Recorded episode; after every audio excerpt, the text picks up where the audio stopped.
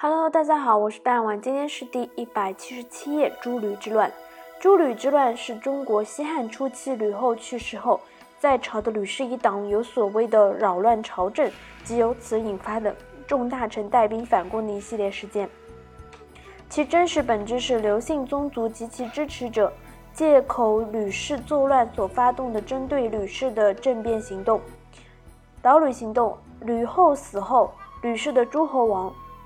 害怕刘氏迫害，于是，在吕禄家中秘密讨论造反之事。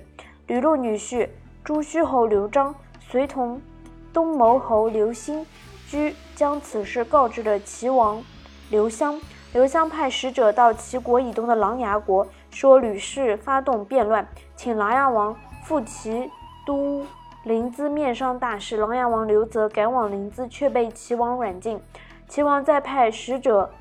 强征琅琊国全部士卒，与全体齐军一并向西并进。刘璋与太尉周勃、左丞相陈平暗中联系。吕产得知齐王与灌婴联合，连忙进宫挟持太子。周勃、陈平通过长耳皇帝符节的襄平侯季通获得兵符，诈称皇帝，数命太尉统领北军。周勃进入北军军中，号令。拥戴吕氏的袒露右肩，拥戴刘氏的袒露左肩，大家纷纷袒露左肩，呼声震天。周勃很顺利地掌控了北军，陈平再让周勃协助刘璋控制南军，并严守军门，又下令平阳侯转告禁军卫尉，不准相国吕产进入殿内。不知道吕禄已交出。北军兵权的吕产打算进宫发动政变，刘璋带兵一千多人闯入宫中，杀死了吕产和吕禄，并将吕氏一族不管男女老幼全部诛灭。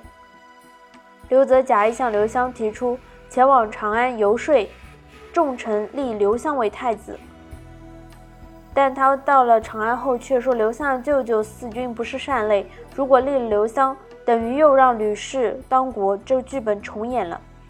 大臣们非常畏惧外戚势力再度发生，经讨论决定立刘邦的第四个儿子代王刘恒登帝，史称汉文帝。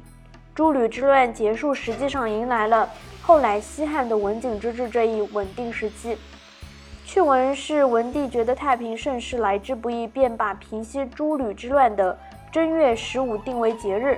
从此以后，每到这天就把宫内的灯盏全部打开。据说元宵节由此诞生，但有学者考证《史记》，认为此为伪说。